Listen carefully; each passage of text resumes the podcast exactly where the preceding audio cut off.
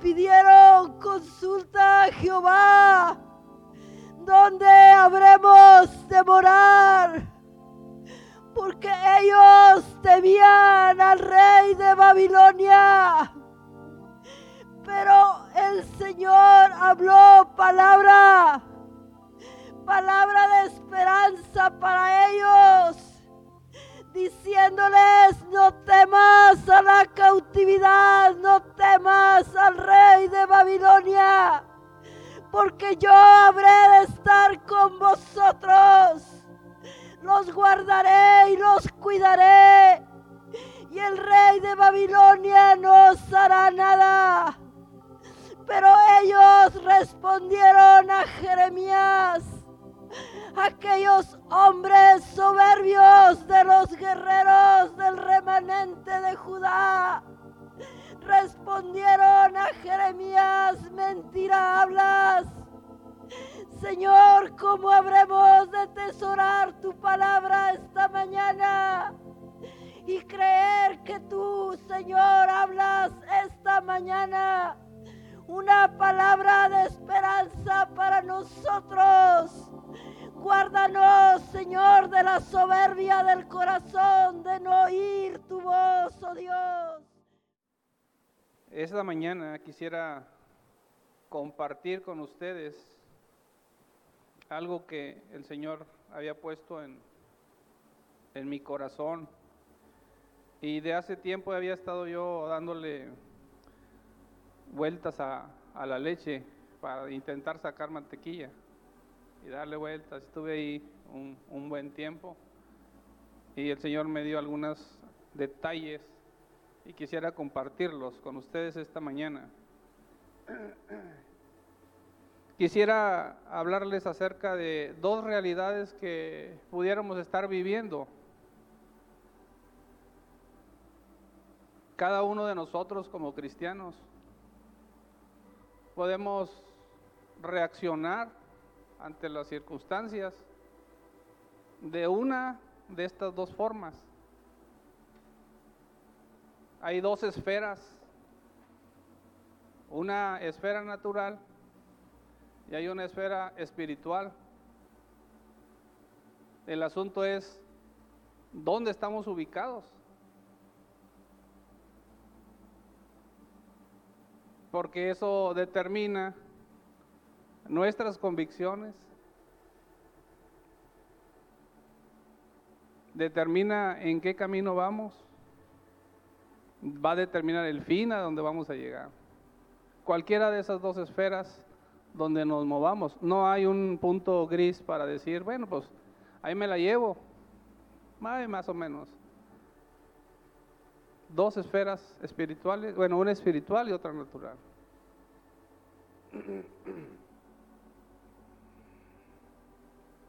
Estas dos esferas nos van a afectar para bien o nos van a afectar para mal. La manera en que nosotros reaccionamos ante la vida Podría ser de una forma espiritual o de una forma natural. Y quiero ver un personaje que se encuentra en Juan capítulo 3.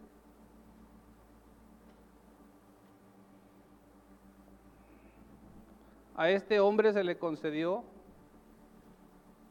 el privilegio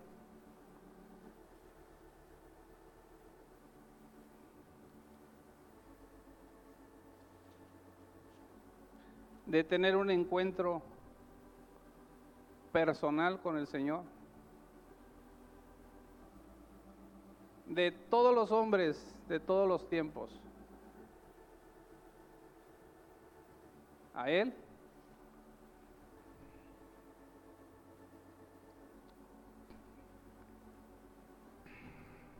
se le concedió escuchar de viva voz del Salvador.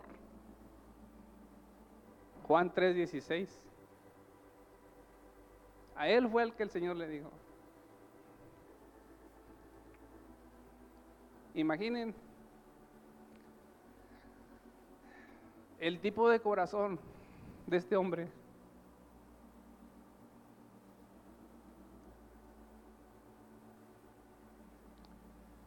Nicodemo.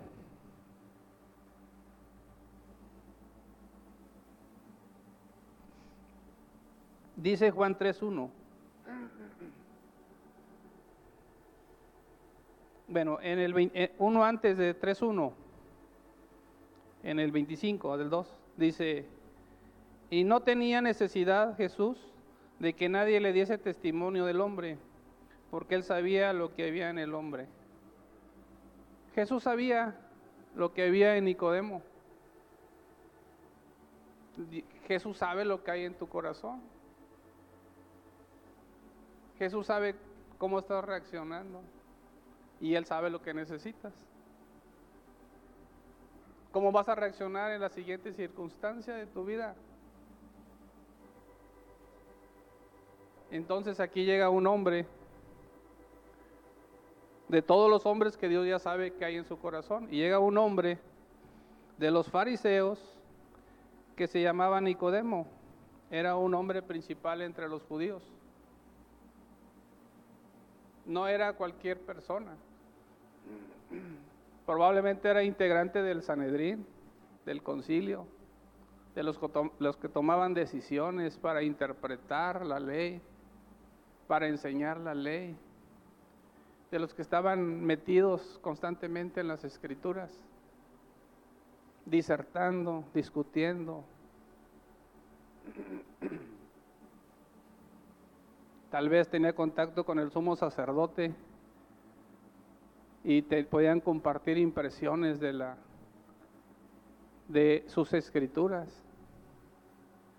Pero él probablemente estuvo o escuchó al menos lo que Jesús acababa de hacer, convertir el agua en vino. Juan el capítulo 1 lo menciona. Y este hombre se quedó, nadie nunca yo había visto que convirtieran el agua en vino. El agua es agua y el vino es vino, pero convertir esto en vino, más aproximadamente unos 480 litros de agua en vino. Y o escuchó Nicodemo lo que había pasado, o había estado presente en la boda. Y viene a Jesús y le dice, yo sé.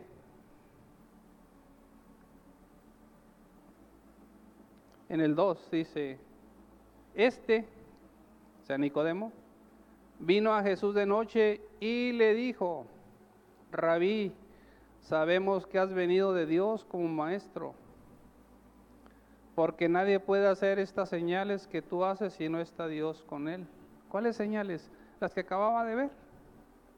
La conversión de agua en vino y acababa de volcar las mesas de los cambistas en el templo. Acababa de hacer una revolución en el templo. Y Nicodemo, algo ya estaba moviéndose en su corazón. Algo que Jesús vio, que Jesús ya sabía.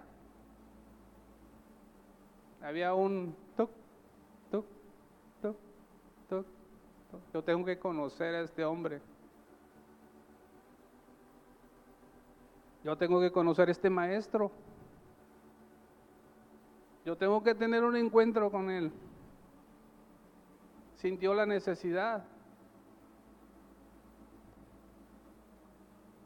Y dice, sabemos.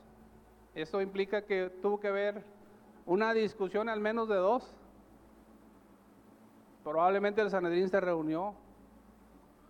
Hoy andan diciendo que anda un hombre ahí que anda haciendo señales de Dios, manifestaciones de la gloria de Dios. No, pero es un alborotador, no es un engañador, no es esto, no es lo otro. Tenemos que mandar a alguien para investigar, porque nosotros somos la autoridad religiosa.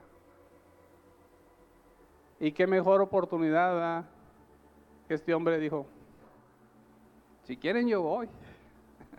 Pero había en su corazón una intención de conocerlo. Y fue de noche a Jesús. Ya cuando todo estaba quieto, ya cuando todos los asuntos se habían discutido o arreglado o dejado para mañana o después. Y se acerca Jesús y le dice esto que acabamos de leer.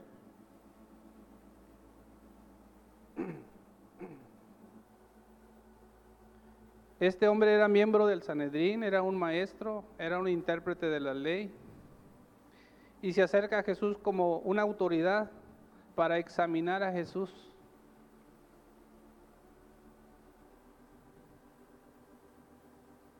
Era un desconocido que comenzaba a hacer señales y ellos querían determinar si era un engañador, un alborotador, un falso maestro, un falso profeta que podría llevar por un mal camino al pueblo. Entonces ellos querían indagar. No mandaron a cualquier persona, mandaron a un principal. Podríamos decir a, un, a otro Saulo de Tarso, de esa estatura, contemporáneo de José de Arimatea también, él, conocidos ellos.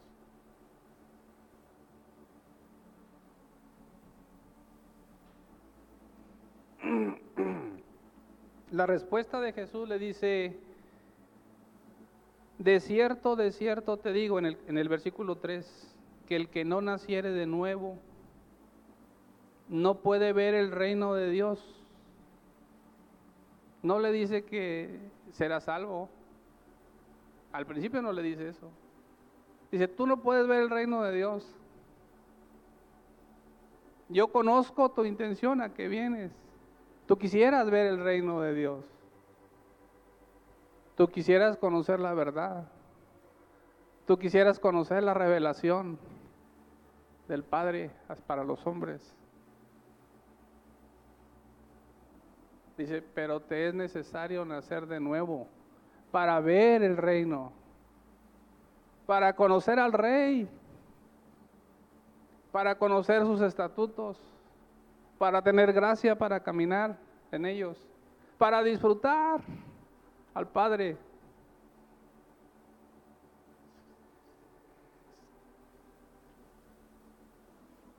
Solamente has visto señales, Nicodemo.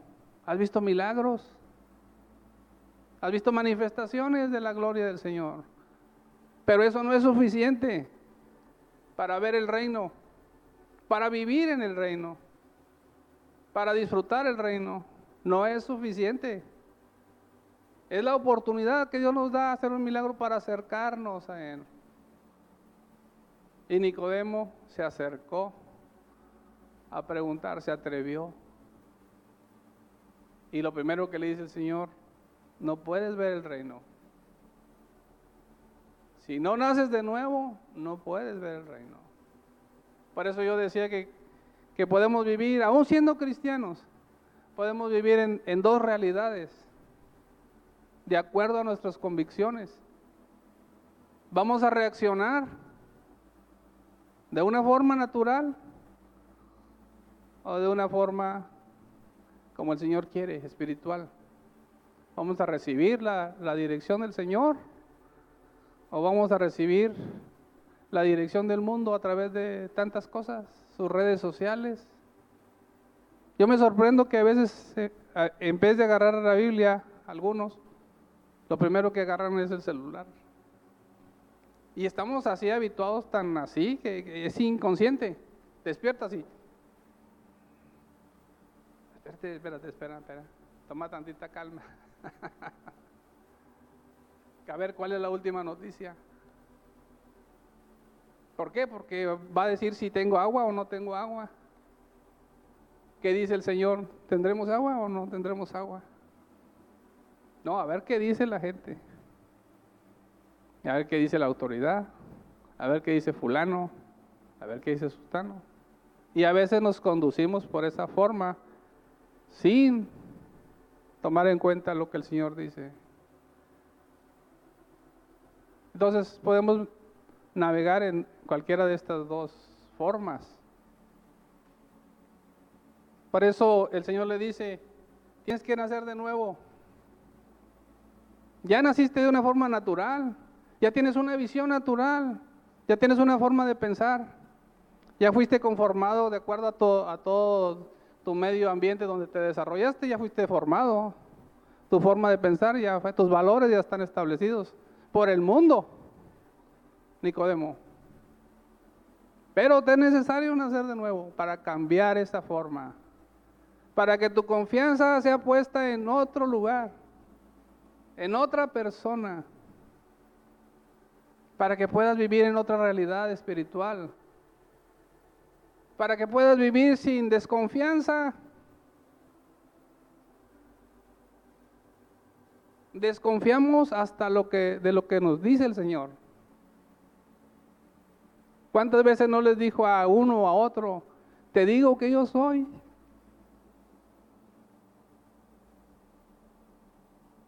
Pero no creéis. Ahí en tu circunstancia, yo soy.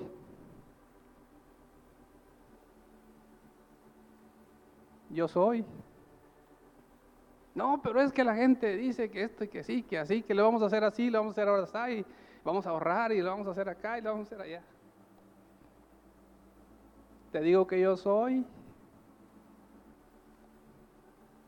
¿Te falta alimento?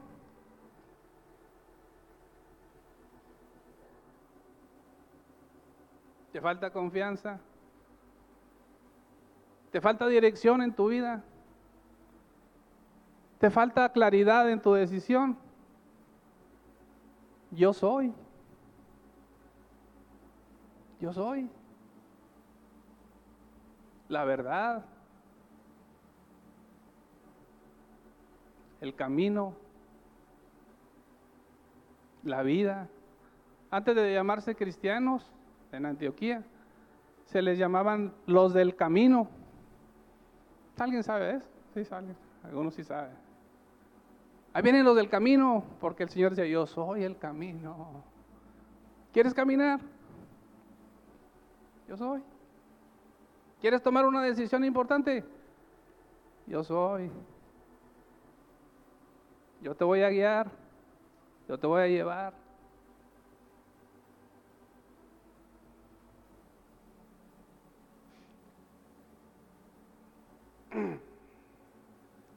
Todos nosotros, los nacidos de nuevo, los que creímos y fuimos bautizados como somos parte del reino de los cielos, viviendo en una confianza absoluta en nuestro Padre, poniendo nuestra visión en Cristo, el autor y consumador de nuestra fe. Pero también podríamos estar como cristianos viviendo con una visión terrenal en todo lo que nos pasa. Podríamos estar reaccionando por lo que nuestros ojos están viendo, por lo que nuestros cuerpos están sintiendo. Pudiéramos estar tomando decisiones precipitadas, moviéndonos como todo el mundo se mueve, escuchando voces antes que a Dios pudiéramos vivir atemorizados por una falta de conocimiento de nuestro Padre Celestial, vivir inquietos, desconfiados, o también podríamos vivir reposadamente,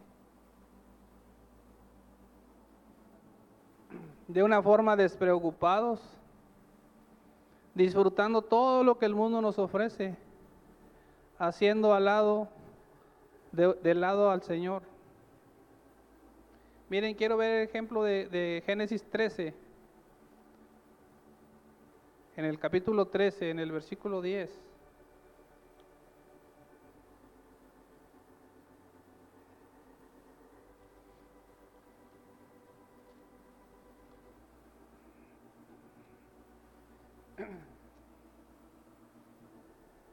Dice el versículo 10, dice, y alzó Lot sus ojos. ¿Ven? Sí saben el contexto. Era un pleito. Eran muy ricos, súper millonarios su tío, pero ya no cabían en la tierra. El agua ya no era suficiente para los ganados.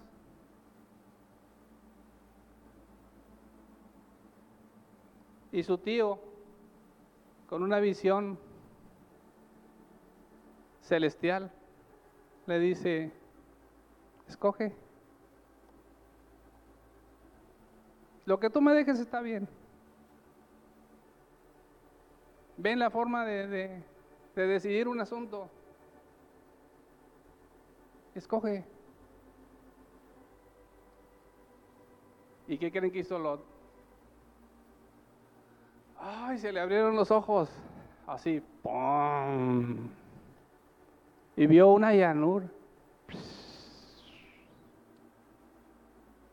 Vio un río que regaba todas las tierras. Sabía que había oro en esa región. Ónice había piedras preciosas había en esa región que él escogió. Él lo sabía. ¿Ustedes creen que su tío no lo sabía? Claro que lo sabía. Pero no se puso a discutir. No, mira que yo, pues es que a mí fue el que el Señor me habló y tú, pues, tú nomás te pegaste y aquí vienes conmigo. Y ahora quieres tú que... No, escoge. Si tú te vas a la derecha, yo me voy para. ¿Ven? Dos visiones. Uno viendo con los ojos y otro viendo a través del Señor. Uno viendo con los ojos del reino, otro viendo con los ojos del mundo. Uno naciendo de nuevo una revelación nueva, disculpen la, expresión así, el otro viendo solamente lo que tenía enfrente. Todas las bendiciones estaban delante de él, todo la llanura, ya se, saboreaba los frutos de los árboles y el ganado ahí pastando y suficiente este, zacate para comer, alimento para ellos, para su familia. Y dijo, aquí mero, y ya que mi tío me dio la oportunidad, pues escojo. Y alzó los ojos y dijo, aquí. Nomás que no vio más allá que estaba Sodoma y Gomorra, pegadito así de qué ladito. Uno viendo con los ojos del Espíritu, otro viendo con los ojos de la carne. Nosotros, ¿qué, qué, qué haremos? se nos van a presentar oportunidades. Y lo más triste es que aún siendo cristianos, aún habiendo nacido de nuevo, como el Señor le dijo aquí a Nicodemo, corremos el riesgo de alzar nuestros ojos y decir, ah, aquí no hay problemas financieros, Aquí sobra alimento, aquí va a sobrar alimento. Aquí va a haber oro. Va a haber agua todos los días, 24 horas.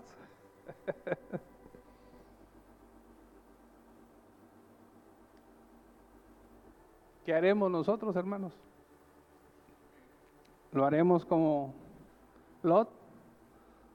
¿Lo haremos como Abraham? una característica del reino, un hombre manso. Tenía el poder para destruir todo, Abraham. Pero era manso. Pudo haber mandado 500 personas y dijo, a ver, échenme a Lot para allá, córranmelo lo más lejos que se pueda, porque esto es mío.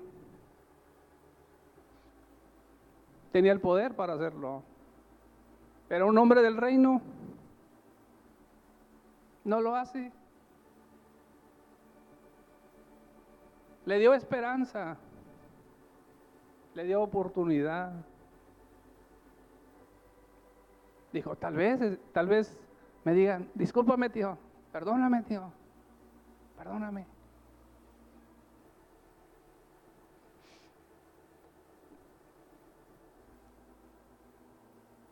Perdóname ser intempestivo con esto, perdóname por alzar los ojos.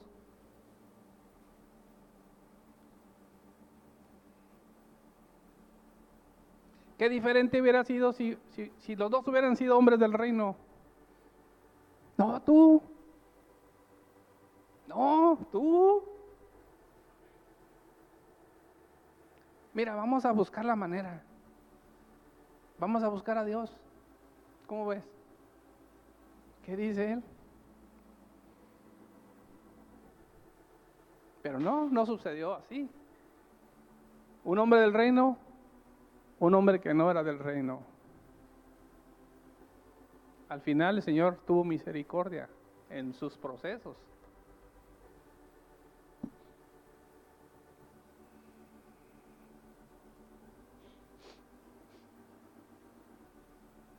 Miren, quiero contarles una anécdota. En 1961, la Unión Soviética mandó un, su primer un, cosmonauta al espacio. A su, primer, su primer cosmonauta. Cuando este cosmonauta regresó a la Tierra, el líder soviético Nikita Khrushchev declaró que ellos habían estado en el espacio pero que no habían visto a Dios ahí. Nosotros ya fuimos hasta allá, donde dicen que allá está, ya fuimos. Y no lo encontramos por ningún lado, no lo vimos, nada, nada, ninguna manifestación, nada, nada, ni un, eh, eh, aquí estoy, nada, nada, nada, nada. No vimos a Dios. Diez meses después,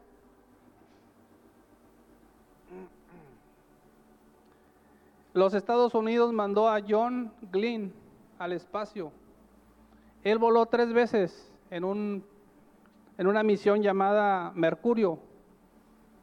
Y al regreso le dijo a todo el mundo, he visto a Dios por todas partes.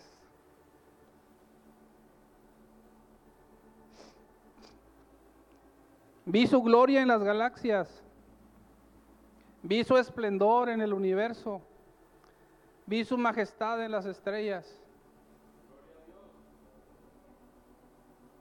Un hombre del reino, un hombre del mundo. ¿Cómo estamos viendo nosotros nuestra vida, hermanos? Porque así como la veamos, nuestras decisiones, nuestras reacciones van a, van a suceder.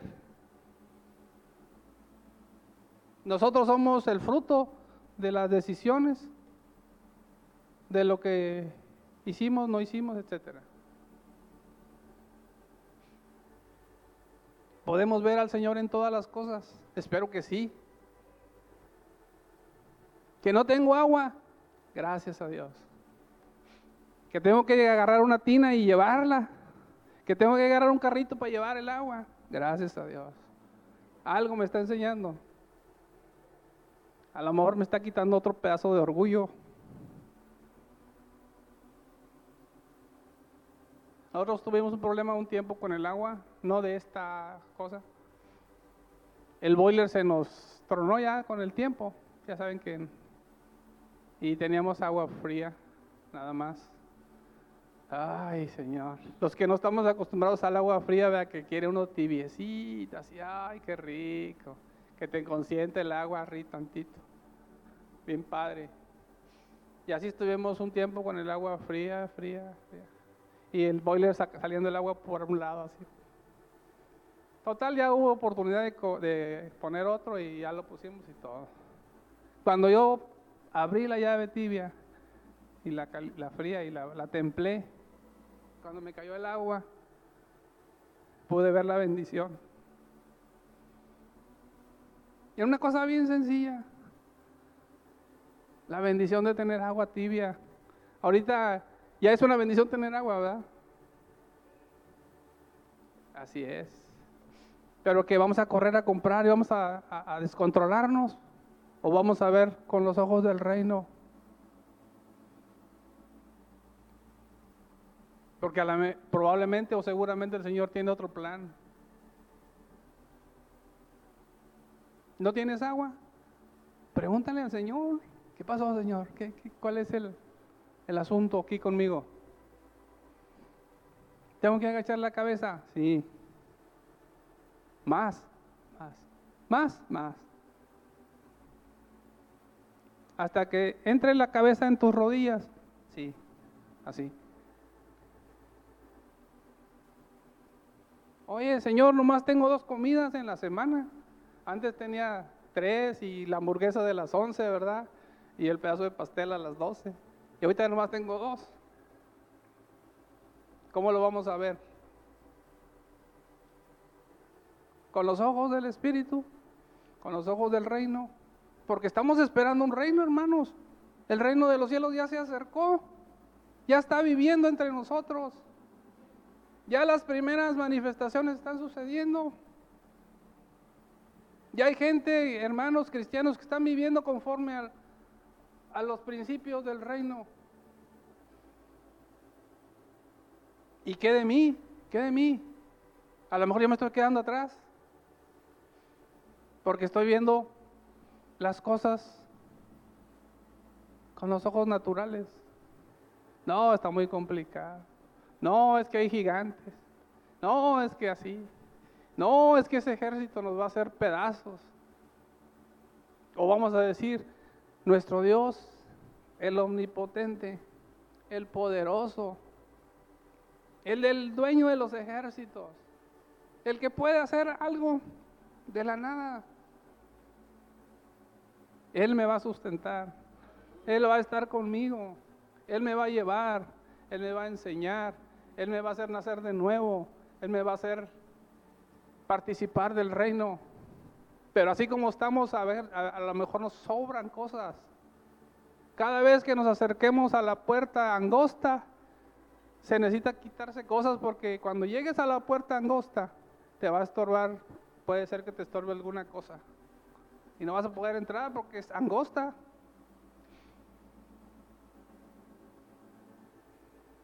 El asunto aquí es cómo, cómo estamos viendo nuestra vida hoy, ahorita, ahorita. ¿Cómo la estamos viendo? Tengo un problema. Tengo un desastre en la casa. Tengo que enfrentar una situación. Tengo que tomar una decisión. Yo no sé qué hacer. Pues probablemente es esto. Necesitas nacer de nuevo. ¿Saben que hay mucha gente que ha sido vacunada con una falsa salvación? Disculpen que les los diga directamente. Y hay gente que llama, le hacen llamado a la salvación y no, no es para mí porque yo fui salvo hace 50 años.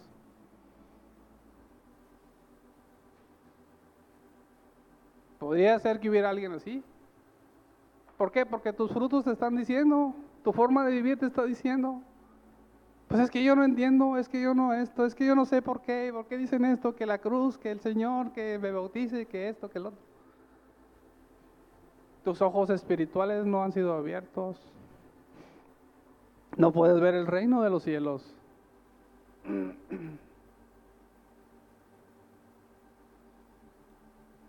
Cuando el Señor vio el corazón de Nicodemo, fue lo que le dijo, necesitas nacer de nuevo. Yo sé tu necesidad, pero necesitas nacer de nuevo. ¿Sabes que el Padre mandó a su Hijo para salvar al pecador? Para abrirte la puerta hacia el reino. Si tú crees que yo soy ¿Tú crees que yo soy? Estoy seguro que Nicodemo tuvo que haber dicho, sí. Un encuentro de este tipo no se da más que uno en un millón en esta, en esta forma. Le dijo, porque de tal manera te amó Dios, Nicodemo. Con tal intensidad te amó. Con tanta fuerza. Que dio lo más que pudo haberte dado por ti. Que envió a su Hijo. Y te digo que yo soy. Yo soy el camino. No, pero es que no. Mira, ¿sabes lo que pasó con Moisés? De que cuando las serpientes ardientes estaban mordiendo al pueblo, estaba muriendo al pueblo, ¿qué hizo? No, pues es que el Señor le dijo que hiciera una serpiente de bronce, la pusiera en un asta y la pusiera al frente. Y lo único que tenía que hacer el pueblo cuando la serpiente era mordida era nada más hacer esto.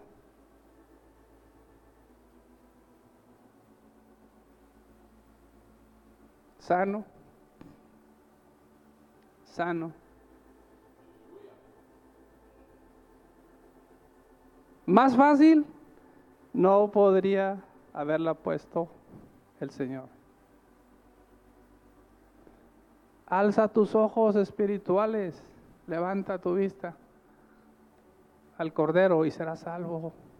Vas a ser salvo, vas a poder ver las cosas del reino, vas a poder participar, vas a tener comunión con el Rey, vas a poder caminar en sus estatutos, que son una delicia. Andamos batallando, necesitamos conocer los estatutos del Señor, a lo mejor es lo que falta conocerlo a Él. ¿Qué dices tú, Señor? El doctor dice esto. El especialista dice esto. La economía dice esto. El del banco dice esto. ¿Qué dices tú, Señor? Yo quiero el mover del reino en mi vida. Quiero al rey en mi vida. Quiero vivir en el reino. Reaccionar como reaccionan los del reino. Por eso somos diferentes, aunque somos cristianos, todos somos diferentes porque reaccionamos de forma diferente. Pero el Señor quiere que todos participemos de este tiempo que viene. A lo mejor este mensaje es definitivo para muchos. Demos el paso para entrar al reino. Demos el paso.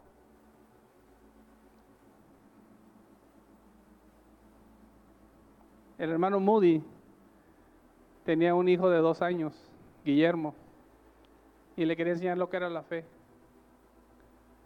Y lo puso arriba de la mesa, lo paró y le dijo, salta. Y el niño no podía saltar. Dos, tres veces intentó, pero dijo, no puedo, tengo miedo. Dijo, inténtalo. ¿Tú crees que yo te estoy engañando? Yo soy tu padre. ¿Crees que te estoy echando mentiras?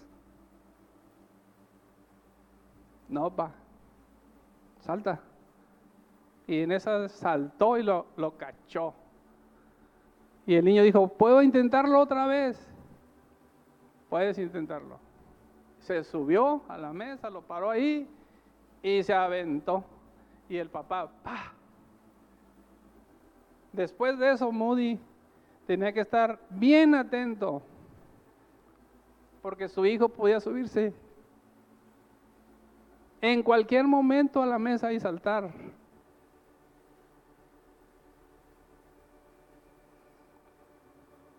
Sabiendo que su padre iba a estar ahí. Moody estaba atento, atento, atento. Si este muchacho en cualquier momento va a brincar, y así es el Señor. Mi hijo en cualquier momento va a brincar y va a querer depender de mí. Y yo no lo puedo defraudar. ¿Cuál es nuestra situación, hermanos? Nuestro Padre va a estar ahí con sus brazos para atendernos, para ayudarnos. Muchos de nosotros lo hemos hecho en las albercas, ¿verdad? Cuando estaban chiquitos mis hijos, yo había un, un resbaladero y les decía, dale, dale. Y los, y los cachaba, los dejaba que se me zambulleran y luego los sacaba. Y, los, y luego los sacaba. Y agarraron confianza y ya después solos andaban sacándose uno al otro. Pero eso es la confianza en el Padre. Ustedes como padres lo saben. Sus hijos saben que ustedes van a ponerle alimento en la mesa. ¿O no? Es el Padre. Sus hijos saben que en el momento que se enferme y que diga, pa, eh, me duele la panza, el Padre va a correr.